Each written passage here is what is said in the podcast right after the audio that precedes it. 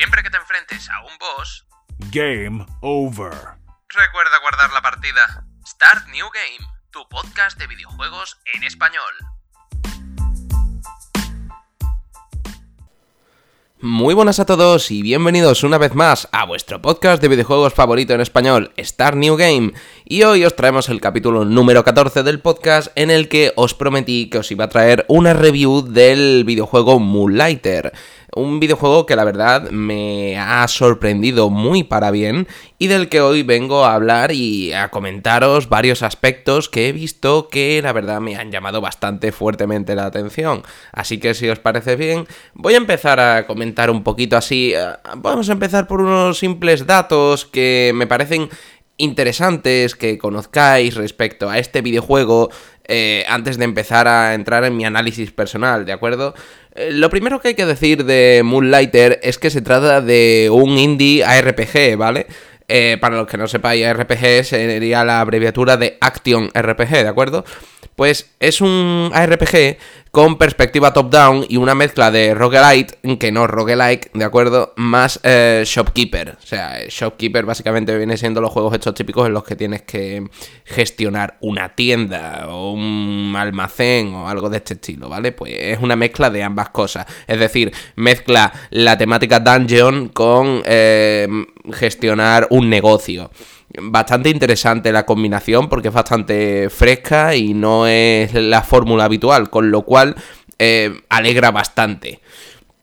También hay que hablar un poquito de, un apartado bastante curioso, ¿no? Que es la banda sonora, que está a cargo de David Fenn y cuenta con la participación de Alec Holouka, de producciones como seguramente lo habréis oído como Night in the Woods o Aquaria, además de contar también con Pablo Caballero.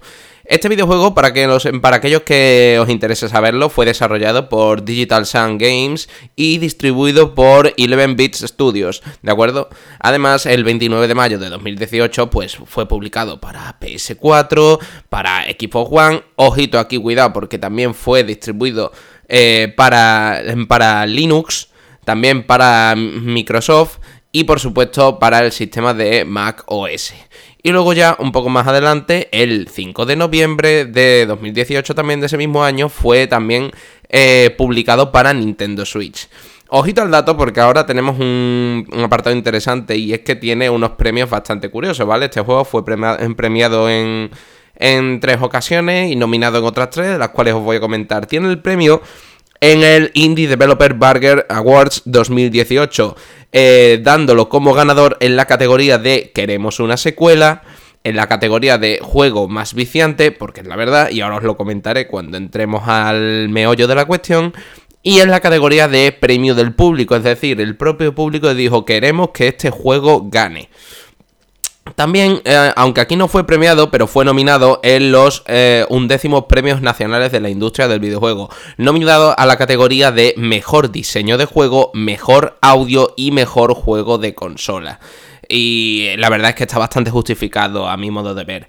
Eh, bueno, esto era un poquito el apartado técnico, ¿no? Un poco los detalles que hay un poco por detrás que la gente suele pasar por alto. Y ahora pues me voy a proceder a hablar un poco de lo que es mi experiencia personal con este juego.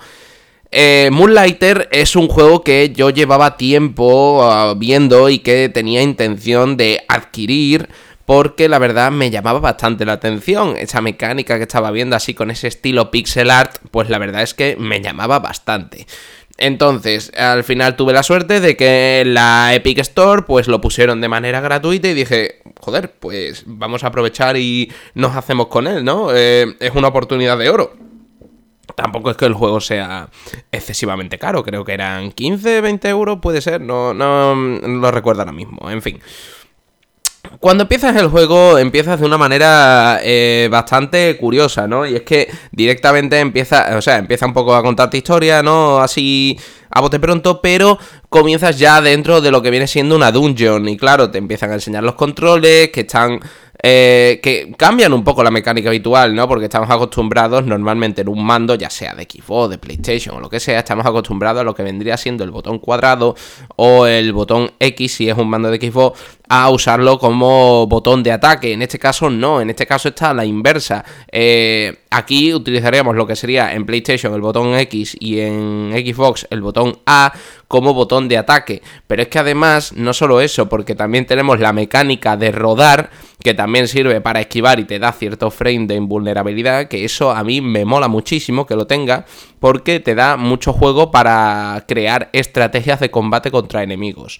Eh, pero no solo eso, porque además este, esta mecánica de rodar también sirve para... Mm, para salvaguardar las distancias, ¿no? Es decir, cuando tú estás explorando las dungeons, eh, hay ciertas partes del suelo que son, pues, eh, abismos, abismos que en los que te caes y con la mecánica de rodar puedes esquivarlos, lo cual resulta bastante intrigante, ¿no?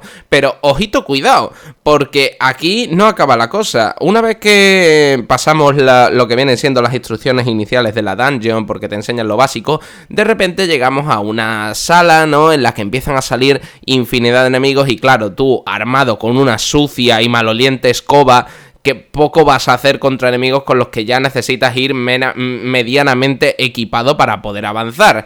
Es bastante mm, interesante, ¿no? Entonces, ¿qué pasa? Una vez hecho eso, eh, sales de la dungeon, sale una especie como de abuelete, mm, así súper risueño y curioso, ¿no? Que parece ser como casi un familiar tuyo. Y te empieza a contar una serie de cosas que no voy a ponerme aquí a hacer spoiler, pero te explica que tienes que hacerte cargo de la tienda de tu padre y de tu madre, que ha visto esa tienda, ha visto mejores tiempos y que sería tu obligación pues volver a llevarla a cabo y que te olvidaras de las mazmorras. Eh, empieza a explicártelo, claro, aquí es donde entra la mecánica, un poco de shopkeeper, ¿no? Tienes que ¿Cómo, ¿Cómo consigues sacar esa tienda adelante? Haciendo dinero. ¿Cómo haces dinero? cogiendo artefactos de las, de las mazmorras, lo cual es bastante estúpido el hecho de que el vejete te diga, olvídate ya de las mazmorras que puedes morir, y, te está diciendo al momento siguiente, vete a la mazmorra, consíguete unos cuantos artefactos y ponte a sacar dinero es bastante interesante porque mm, los artefactos, de acuerdo, que consigues, todo, todo se puede vender. O sea, en este juego se pueden vender absolutamente todo. Es muy. Es muy. No sé, cómo decírtelo. Muy, muy capitalismo todo. Disculpadme, voy a hidratarme un momento.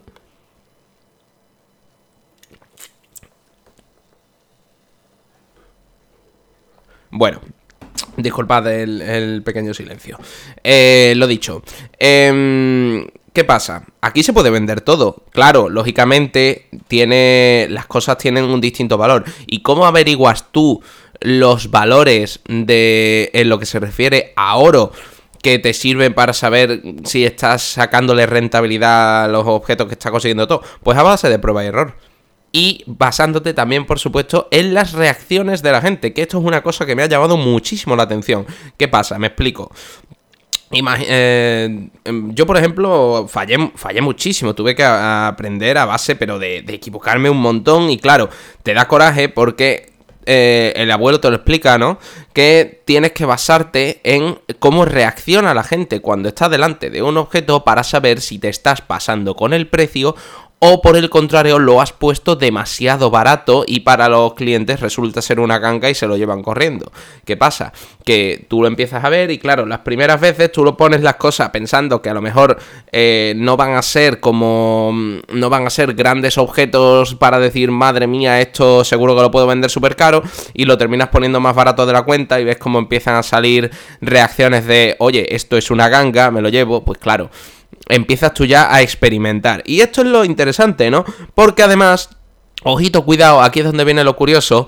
Eh, te pones a, mm, digamos, a gestionar también el pueblo. Me recuerda también un poco esto a lo que viene, a lo que vendría siendo un poquito el rollo de Stardew Valley, ¿no?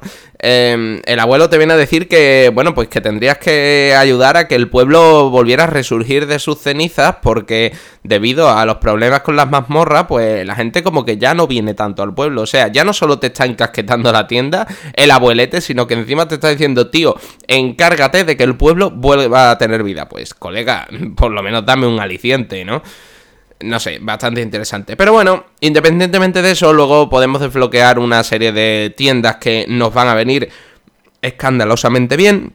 Como podría ser la típica forja, eh, una tienda de encantamientos y pociones, una tienda de decoraciones que además tienen efecto en nuestra tienda y una tienda, que esto es lo que más me llama a mí la atención, eh, que nos proporciona objetos los mismos objetos que conseguimos nosotros de las mazmorras, pero en el caso de que no queramos entrar en la mazmorra para tener que jugárnosla por si nos matan y demás, pues lo conseguimos directamente ahí pagando un módico precio que normalmente suele ser bastante superior a lo que nosotros solemos vender habitualmente en nuestra tienda.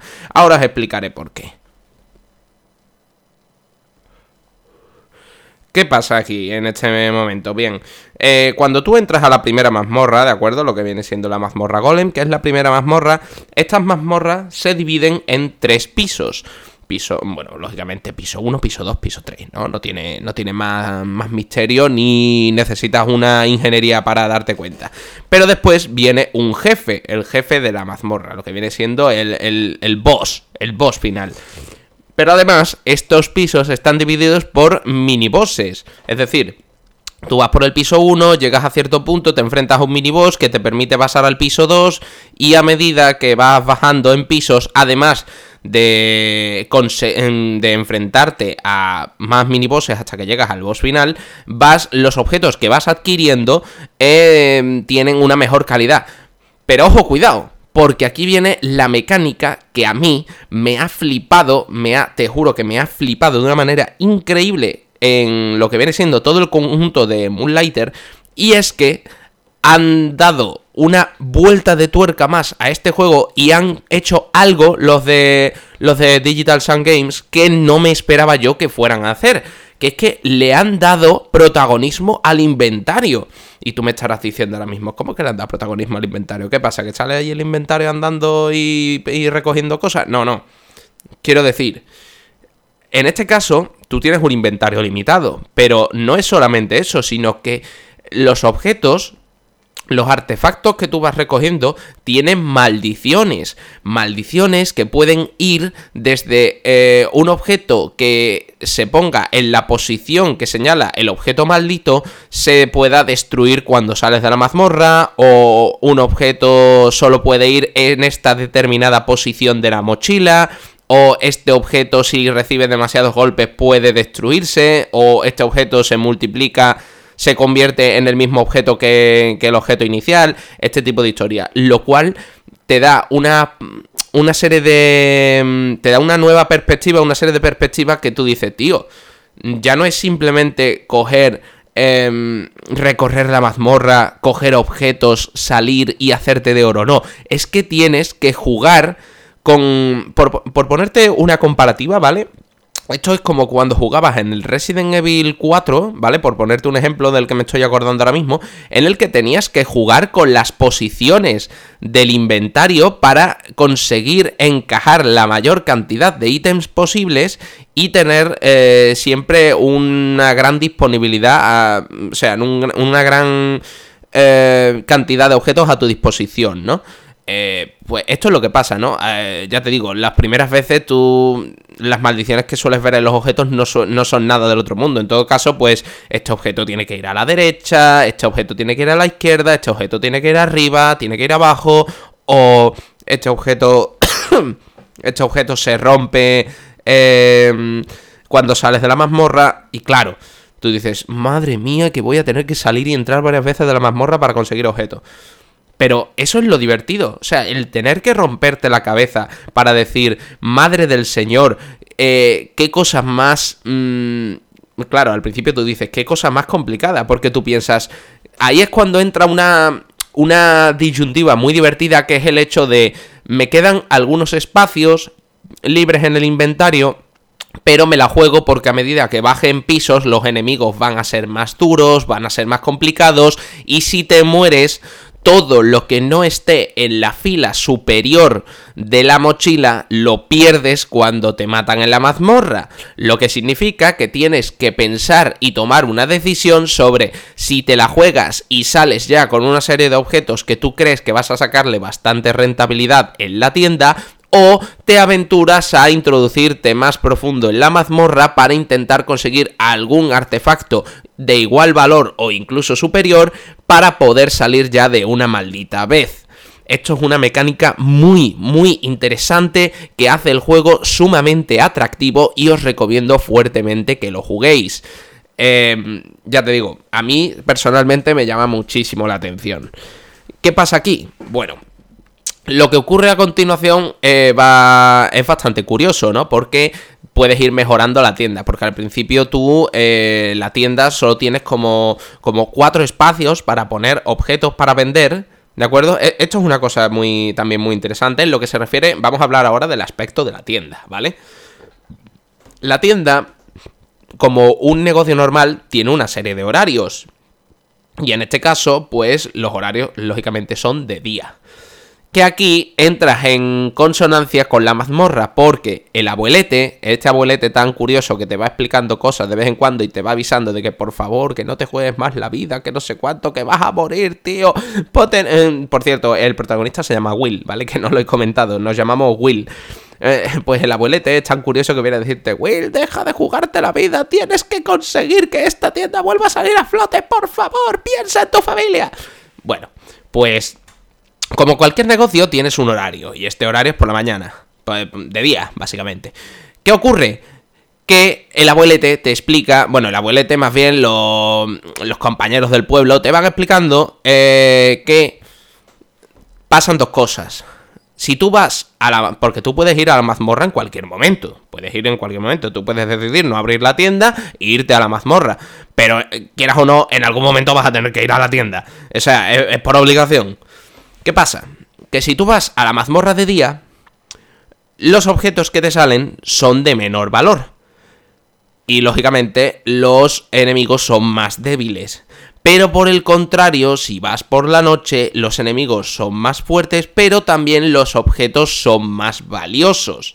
Esto, eh, esto es lo que se supone que te dice el juego, pero yo sinceramente, la verdad, no he visto una gran diferencia. O sea, a, ti te dicen eso, que es mejor, eh, si quieres conseguir objetos de más valor, puedes jugártela un poco, ir por la noche a, a contra de enfrentarte a enemigos más fuertes, pero yo sinceramente cuando lo he hecho, yo he ido tanto de día como de noche y no he visto ninguna diferencia eh, en la dificultad de los enemigos. La única dificultad que tú ves es cuando cambias de piso. Cuando avanzas a lo mejor del primer al segundo piso ya ves una diferencia de fuerza, pero ya puedes ir en el primer piso de la primera mazmorra, sea de día o de noche, y no ves absolutamente ninguna diferencia, pero ninguna. Por lo, tanto, no veo yo que. Creo que fue es algo completamente innecesario el decir, ah, si vas por la noche vas a conseguir objetos más fuertes, pero los enemigos también son más fuertes. Es completamente innecesario. Pero bueno, eso es lo de menos. ¿Qué ocurre? Dentro de la tienda em, tienes una serie de elementos, obviamente tienes tu, mostrador, que además cuenta con eh, su caja registradora, que además puedes ir mejorando em, dentro de lo que viene siendo el tablón de, em, digamos, de elementos o tareas del pueblo. Puedes ir mejorando, puedes ir mejorando la cama, porque tienes una cama, tienes lo que es la tienda y la trastienda. Y en la trastienda tienes el baúl que podría decir que que viene siendo lo que es el almacén. Y luego em, tienes la cama. La cama te sirve obviamente para descansar, recuperar fuerzas, porque tienes una barra de salud y demás historias. Entonces, luego lo que estás en la tienda, tú tienes una serie de mesas en las que vas colocando los objetos y luego pues abres la tienda, los clientes empiezan a entrar, deciden si les gustan las cosas, te vas fijando en las reacciones de la gente para ir ajustando los precios y cuando te das cuenta, ¿vale? Cuando termina el día, te hace como una especie de, mm, de resumen de las ventas del día para ver cómo ha salido todo. Luego ya, lógicamente, una vez has conseguido más o menos los precios justos y demás historias en los objetos, eso se te guarda en tu, en tu cuaderno que puedes revisar para ir poniendo los precios ya de las cosas. Entonces, claro, aquí viene una cosa muy interesante y es que cuando vas mejorando la tienda, aparte de que te va dando más espacios en lo que se refiere a mesas para colocar más cosas y que la gente eh, compre más, tú no estás obligado a mantenerte dentro del mostrador para atender a los clientes, porque, ojito, cuidado. Mm, los clientes hacen cola y los clientes se pueden poner impacientes, con lo cual lo que normalmente sueles hacer cuando estás jugando a Moonlighter es em, vas moviéndote por la tienda, para ir ajustando los precios si ves que hay mucha gente que se está poniendo malas caras como que les parece que el precio está muy caro, pero ojito porque si hay gente que ha cogido objetos para comprarlos, empiezan a hacer cola y como tardes demasiado se ponen impacientes y se van y has perdido una venta, así que tienes que estar al loro. Pero ojito, porque ahí no queda la cosa. Y es muy curioso porque también te pueden entrar ladrones. Y tú dices, ¿cómo que ladrones? ¿De qué me estás hablando? Que sí, que sí, que sí, que puede venir gente a robarte a la tienda. Y tienes que estar muy al loro, porque muchas veces no te das cuenta. A ver, las primeras veces sabes que son ladrones porque le sale como una especie de texto de bocadillo encima de ellos con la cara de, un caco eh, que te indica que, oye, que este puede ser un ladrón, puede robarte y estás pendiente de él por si te roba.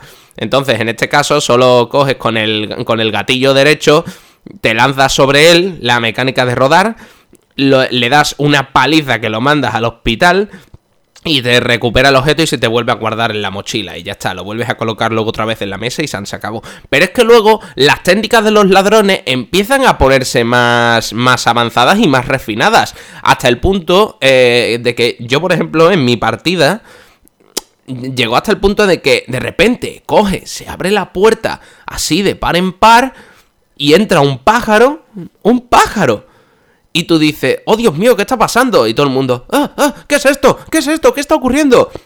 Y claro, yo la primera vez esto no lo sabía, pero yo me fui para el pájaro y rodé hacia el pájaro eh, para, para, echarlo de la tienda, pero a la misma vez que el pájaro estaba ahí, aparece un ladrón y se lleva un objeto. Por suerte era un objeto de mierda que no valía apenas dinero, con lo cual no me supuso un dolor. Pero, eh, es lo que te digo, empiezan a refinar las técnicas eh, hasta el punto de que tú dices, tío, tengo que andar con mil ojos. Porque ya no estamos hablando de que a lo mejor entre un ladrón una vez por cada vez que abras la tienda, ¿no? Es que a lo mejor te pueden entrar cuatro ladrones. ¿Sabes? Y tienes que estar pendiente de todo, porque como estés poniendo objetos muy valiosos y los pongas a la mano de los ladrones, se los llevan y a ti y no te ha servido de nada. Lo bonito es que llegas a un punto en el que cuando mejoras la tienda, que ahora esto os lo voy a comentar, cuando mejoras la tienda te van saliendo mesas con vitrinas. Y las mesas con vitrinas tienen dos particularidades. La primera es que los ladrones no pueden acceder a esos objetos, lógicamente porque están dentro de vitrinas. Y la segunda es que los clientes, al verlos dentro de las vitrinas, entienden que son objetos más valiosos, con lo cual el valor puede subir. Esto es puro, mm, pura, pura ley de mercado. O sea, cuando tú ves, que, porque además tienes que estar pendiente de eso viéndolo en el cuaderno de, en el cuaderno de mercader, si tiene una alta demanda, ese objeto, porque además te lo pone, te lo, te lo, va señalando ahí, un objeto que tiene alta demanda, una demanda normal o una demanda baja, si tiene una alta demanda, te la puedes jugar a subirle el precio, porque seguramente te lo comprarán igualmente, pero si tiene una demanda normal, lo suyo es que le pongas un precio justo, y si tienes una demanda a la baja, vas a tener que bajar el precio. Y ojito, cuidado, porque también ocurre alguna vez de que, a mí me ha pasado, por cierto, que es que los, em, los clientes van, van, a un, van a un objeto, lo ven, ponen una cara triste como que no le gusta, pero se lo llevan. Pero ¿qué ocurre en este momento? Que se llevan el objeto con cara triste y esto lo que hace es que la demanda baje. La demanda de ese artefacto baje, lo que significa que la gente no le va a gustar tanto. Es como si tú te vas a una tienda, compras por ejemplo, yo que sé, un kilo de carne de pollo, pero te ha parecido exageradamente, el precio te ha parecido una exageración, pero aún así tú te la llevas porque te hace una falta urgente. Pero como no te ha gustado que el precio fuera tan caro, tú empiezas a comentarle a la gente de tío, me he podido llevar el pollo aquí, pero está muy caro, no os recomiendo que vayáis, tal y cual. Y entonces, claro, la demanda baja y la gente pues va a estar menos interesada en ese artefacto que tú vendes hasta que se vuelva a recuperar la demanda de ese objeto. Con lo cual es muy interesante porque es un juego que pone de manifiesto el capitalismo de una manera inteligente. O sea, lo que viene siendo la ley de la oferta y la demanda la puedes experimentar en todo su esplendor en este juego, porque tienes que estar jugando a la alta y a la baja, viendo las reacciones de la gente para ajustar objetos o decir, mejor voy a poner este objeto a la venta que me va a resultar más rentable quitármelo de en medio porque es lo más caro y voy a poder comprar esta mejora para hacer que los clientes dejen más propina, porque esa es otra. Tú puedes ir comprando objetos para que, por ejemplo, los clientes se muevan más rápido la tienda, o permanezcan más tiempo en la cola de manera paciente, o dejen propina, o este tipo de historias, ¿no? O que, por ejemplo, la tienda permanezca abierta más tiempo. Muy, muy interesante todo lo que puedes hacer. Por supuesto, también dentro de lo que viene siendo otras tiendas como la herrería, puedes ir mejorando las armas, las armaduras que también te puedes equipar y cada vez pues vas pegando más fuerte a los enemigos y tú resistes más. Incluso llega un punto en el que consigues como una barra extra de vida o resistencia, llamémoslo así, que te sirve pues para, lógicamente, para aguantar más en las mazmorras. Volviendo al tema de las mazmorras, ojo, cuidado porque también, esto es un punto rápido que quería comentar, llega un punto que se hace casi esencial la tienda de pociones y encantamientos que te sirven, lógicamente, para que cuando avances dentro de una mazmorra tengas tus pociones preparadas para recuperar vida en caso de que te hagan daño. Pero ¿qué pasa? Que ahora, volviendo al tema de las mazmorras, ocurre que hay ciertas salas en las que aparece como una especie de manantial. Este manantial te permite recuperar toda tu vida hasta cierto punto, porque tú vas viendo como ese manantial se va oscureciendo y cuando se oscurece del todo, si no te has recuperado toda la vida, no te va a recuperar más. Con lo cual tendrías que avanzar al siguiente piso para encontrar un nuevo manantial. Es una mecánica muy interesante. Y aquí lo que pasa es que cuando vas explorando las mazmorras, te vas dando cuenta a veces de que encuentras una sala con una especie de tienda de campaña y un cuaderno de, de, viaje, en el que vas viendo anotaciones de otros aventureros que se han ido adentrando en estas mazmorras para descubrir sus secretos. Algunos lo hacen por encontrar tesoros, otros lo hacían por el simple placer de la aventura, pero te vas dando cuenta de ciertos eh, secretos o cosas que vas dándote cuenta que a lo largo de las veces que vas haciendo la mazmorra se repiten, vas encontrando ciertos patrones, ciertas ciertos elementos comunes que tú vas viendo en la mazmorra que tú dices, en cualquier momento, tú dices, buah, esto es súper aleatorio, ¿no? Porque a ti te, da la sensación de que es aleatorio. Cada vez que tú entras en la mazmorra, la mazmorra normalmente, entre comillas, no suele tener la misma forma en todas las salas, pero tiene un patrón. Siempre hay un patrón. Y de hecho eso te lo llega a decir uno de los cuadernos de viaje que encuentras en una de las mazmorras en cierta sala. Entonces es muy interesante porque empiezas a encontrar ya los cofres, que normalmente esos cofres están custodiados por una serie de monstruos, pero son cofres que te dan objetos muy interesantes. Y ojo, cuidado, porque no solo eso, porque, como os comenté al principio, en las mazmorras hay fosas que normalmente si te caes por ellas te haces daño, no mueres, sino que te haces daño y vuelves a, estar en, en, el suelo normal, en el piso. Pero hay algunas ocasiones en las que si te fijas muy bien, esas fosas tienen como una especie de brillito de que se puede ver al fondo que te parece que te indican como que hay algo en el fondo de esa sala de ese abismo. Y si te tiras por esa fosa, encuentras una sala oculta. Que aquí es donde viene otra mecánica muy interesante de Moonlighter. Y es que cuando encuentras. A veces puedes encontrar. Puedes encontrar tres tipos. Tres tipos de sala. Una sala vacía con un cofre en el que lo que hace ese cofre es que puedes dejar, si vas por ejemplo, imagínate que vas con la mochila llena, ¿vale? Vas con la mochila llena y tú dices, buah, me vendría muy bien poder soltar todos mis objetos ahora y poder estar, seguir en la mazmorra. Estos cofres sirven para eso. Cuando encuentras esos cofres de sala vacía, dejas todos tus objetos ahí y todo el cofre se envía automáticamente a tu tienda, con lo cual vuelves a tener el inventario vacío para seguir recopilando artefactos en la mazmorra. Está muy, muy interesante. Pero además hay otro tipo de salas ocultas, y es que hay algunas salas en las que aparece como una especie de montículo, podríamos decir, que normalmente siempre suele tener un libro. Un libro con la historia de esa mazmorra que normalmente se suele vender muy caro. Y suelen pasar algunas cosas en estas salas que no voy a comentar porque quiero que sea sorpresa para vosotros. Eh, pero es que también hay otro tipo de sala, que es una especie de sala en la que te enfrentas a enemigos por un cofre. O sea, tú, ah, digamos que activas una especie de pilar, se empiezan a salir enemigos de una sala, y si te los cargas a todos, accedes a ese cofre. Pero ¿qué pasa? Esto lo descubrí yo tarde porque me lo dijo un, me lo dijo un follower de, mi canal de Twitch que me lo comentó y yo no lo sabía. Y es que una vez te enfrentas a esos enemigos por ese cofre, tú puedes volver a activar el pilar para mejorar la calidad del cofre y te van saliendo otra tira de enemigos para intentar conseguir el cofre. Los consigues vencer y puedes volver a hacerlo hasta conseguir el cofre de mayor, mayor calidad, que es un cofre así como de color rosado, que es el cofre con los absolutamente los mejores objetos que puedas encontrar. Eh, obviamente excluyendo los cofres que encuentras en la sala del boss final, que esa es otra. Porque tampoco lo he comentado, pero lo voy a comentar ahora, ¿de acuerdo? Eh, por cierto, ya hemos pasado los 30 minutos. Curioso, como cuando estás entretenido con un juego no, te das cuenta y, te pones a hablar y a parlotear y ya hemos pasado de los 30 minutos hablando. En fin.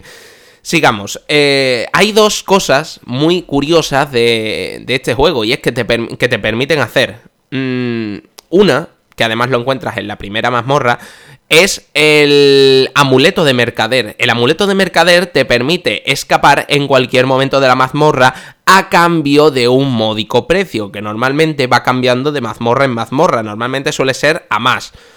No, si no recuerdo mal, me parece que en la primera mazmorra son solo, no sé si eran 800 o 1000, no me acuerdo exactamente. Una, una cantidad de dinero, ¿de acuerdo? Para poder escapar, porque tú dices a lo mejor, buah, tío, tengo el inventario lleno, no tengo pociones, estoy muy corto de vida, no quiero jugármela, me escapo. Y ya está. Y te vas. Pero es que luego consigues otro objeto, que esto ya te viene mejor cuando estás en mazmorras más avanzadas. Eh, que es como, eh, creo que se llamaba, si no recuerdo mal, el catalizador. El catalizador hace la misma función que el amuleto de mercader, pero pero lo que hace es mantener la puerta por la que escapas a la mazmorra abierta para que tú salgas a la tienda, sueltes todos los objetos y vuelvas otra vez a continuar desde el mismo punto. Es súper interesante. Ojo, cuidado, porque el catalizador sí que se come mucho más dinero, con lo cual es recomendable utilizar solo el, catalizador solo cuando tienes el suficiente dinero como para poder permitirte tres o cuatro viajes, eh, porque si no te arruinas, literalmente. Te estoy hablando de que mm, a lo mejor dobla o triplica lo que cuesta utilizar el amuleto de mercader. Pero te sale súper rentable porque si no encuentras, y esto no se repite siempre, si no encuentras una sala de cofre oculto, puedes utilizar el catalizador, que no me acuerdo ahora mismo en qué mazmorra exactamente salía, esto lo suyo sería que lo, descubráis vosotros jugando al juego, eh, cojáis y eh, utilicéis el catalizador si veis que, que estáis con el inventario a tope. Tú dices, Dios mío, necesito vaciar el inventario para poder seguir recopilando objetos y llenar los cofres de la tienda para poder hartarme y tirarme tres días vendiendo seguidos y hacerme de oro. Pues utilizas el catalizador si tienes el suficiente dinero encima, te pones a recopilar objetos una y otra vez, una y otra vez, una y otra vez, hasta que rellenes los cofres y te largas. Y bueno, eso por ese lado, porque me parece una mecánica muy interesante. Lo que, voy a, lo que se refiere a historia, voy a intentar no comentarlo por encima. Solo voy a comentar un poco el argumento inicial sin entrar en spoilers para poneros un poco al tanto, ¿no? Y es que el objetivo básicamente es abrir la quinta puerta del pueblo de las mazmorras, porque existen, existen cinco mazmorras, ¿vale? La mazmorra desde la que tú empiezas, que es la mazmorra golem, después está la segunda mazmorra, que es la mazmorra desértica, luego entras a la mazmorra forestal, si no me falla la memoria con el nombre, luego tienes por último la mazmorra tecnológica y luego tendrías la mazmorra final. ¿Qué pasa? Que cuando eh, avanzas en los tres pisos de una mazmorra y te consigues enfrentar al boss que normalmente eh, tiene unas mecánicas bastante más complicadas que el, el boss, eh, o sea, que los mini bosses que te sueles encontrar por el camino, el boss final de la mazmorra suele ser bastante más complicado. Pero aparte, cuando te lo cargas, te da unos objetos especiales propios del boss, además de un cofre único que normalmente suele contener los mejores objetos que puedes encontrar en la mazmorra, así que muy recomendable. Sí que es verdad que algunos tienen una mecánica que necesitas tal vez hacerlo, eh, practicarlo algunas veces, pero lo bueno es que si te ves muy apurado enfrentándote a ese boss, puedes escapar. Tú puedes escapar con el amuleto de mercader incluso en medio del combate con el boss. Puedes escapar. Simplemente deja, intenta encontrar un espacio de tiempo lo suficientemente grande como para dejar pulsado el botón para escapar con el amuleto y hasta luego, Mari Carmen. Ojo, cuidado. Lo que pasa es que si os escapáis vais a tener que empezar la mazmorra desde el principio pero una vez entiendes la mecánica y el patrón de cómo funciona la mazmorra, ya directamente, si tú ves que los objetos eh, de los primeros pisos de la mazmorra no te salen rentables porque te sale más a cuenta irte directamente a los del tercer piso y tal, pues tú lo que vas a hacer directamente es entrar en la mazmorra, buscar directamente la entrada al segundo piso, cargarte al miniboss, pasar al segundo piso, buscar la entrada al tercer piso, cargarte al miniboss y directamente ya ponerte ahí a recolectar objetos. Esos son algunas de las típicas mecánicas que sueles aprender cuando vas pasando el tiempo en Moonlighter, que además eh, te sirve para ir mejorando cada vez más la tienda. Eh, ojo, cuidado, porque también eh, hay otra mecánica que, que no he comentado mucho y es que cuando tú eh, consigues suficiente dinero, en el tablón de anuncios del pueblo tú puedes comprar lo que viene siendo la caja de chollos, por decirlo de mal y pronto, ¿vale? La caja de chollos. ¿Qué es la caja de chollos? Es una caja en la que normalmente se ponen objetos que van con un descuento. Empiezas con un descuento del 75%, después una del 60% y al final es una del 50%, una del... no sé, distintos descuentos. Yo normalmente lo que hago suele ser poner ahí todo lo que viene siendo la morralla, o sea, todos los objetos morralla que tú dices, me da igual el dinero que saque de esto, porque a mí lo que me importa es vender los objetos que tengo en las vitrinas, que es lo que más dinero me va a dar, pues eso. Pero es que además, no solo eso, sino que hay otra mecánica súper interesante que son las misiones de recogida. ¿A qué me estoy refiriendo con las misiones de recogida? A veces te vienen cuando ya vas avanzando. Esto te hablo cuando vas eh, mejorando la tienda. Porque tú no puedes mejorar todos los niveles de la tienda del tirón. Sino que tienes que. Ojo, que aquí viene lo interesante. Tienes que cargarte a los bosses principales de las, de las mazmorras para desbloquear los siguientes niveles de tienda. Y eso es muy interesante. El primer nivel de tienda te lo dan gratis, pero luego los siguientes ya tienes que desbloquearlos a base de cargarte las mazmorras, con lo cual tienes que ir armándote bien, mejorando tus armaduras, mejorando tu, tus armas, porque además puedes llevar dos armas.